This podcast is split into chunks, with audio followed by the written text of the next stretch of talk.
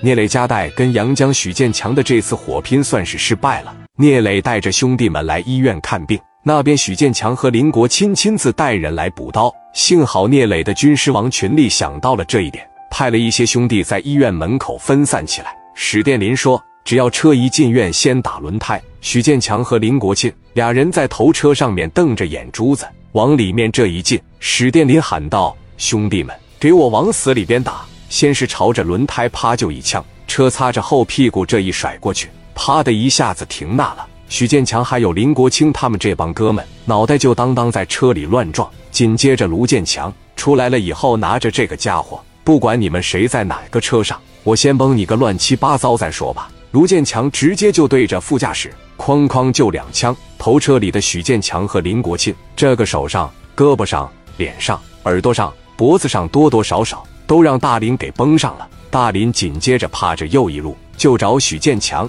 许建强这小子聪明，坐在后排，被打了之后往车座底下一趴。大林往里面一瞅，车后排座跟没人一样，朝着后玻璃的窗户啪就一枪，朝着车座子上底下又来了三枪。许建强像个王八一样，连动都不敢动了。头一枪没打着，打在车座上了。后来的两枪崩到他的后背和屁股上。基本上先进来的这几台车全给崩了，没一个好样的了。打了这半天，人家也反应过来了，后面的车上下来将近一百个人。聂磊和王群力想的没错，领头的许建强让史殿林给崩的跟个狗一样了，在那块浑身发抖呢。那林国钦半拉脸都打烂了，这肩膀子、这胳膊啥的都被崩烂了。俩大哥都让人打这样，剩下的小弟还能上去火拼吗？史殿林这帮人往屋里边这一撤。林国清从车上下来了，别他妈追了，都下呀！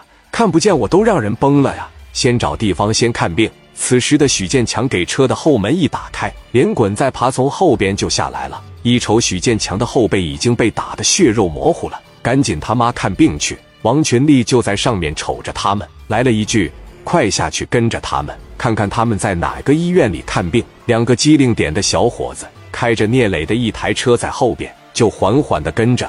但是王群力说：“不能这么打呀，成本太大了。咱能想到他来补刀，他就想不到咱们也能去给他补刀吗？现在是属于他们在暗处，咱们在明处了。要是他们玩点阴的，咱只有亏吃，占不着便宜。”聂磊说：“那你的意思，磊哥，咱们先挪到暗处，让他们不知道咱们在呢。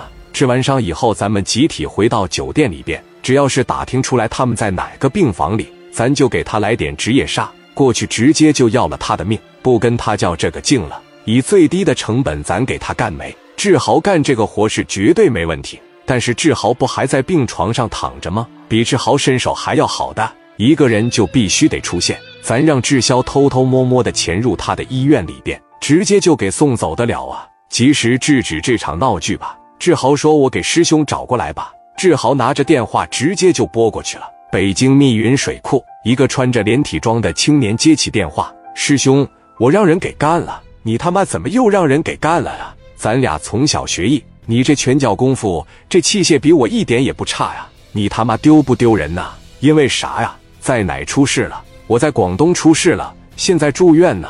我哥那意思是不想跟他火拼了，希望请你过来呀，咱就是偷偷摸摸的给他干掉就得了。在广东什么地方啊？”在广东阳江呢，行，我知道了，你等着我吧。好的，等你到了以后，我给你他的照片，还有医院地址，你领着兄弟们就去就得了啊。行，我知道了呀。撂下这电话之后，志霄回到自个家里，给这保险柜一打开，里边有一杆狙击枪，也就是所谓的这个九八 K，跟那个性质差不多，呃，稍微离远点，有效射程一百米以上，绝对是没毛病，打你身上要害的地方。绝绝对对就是能打死你。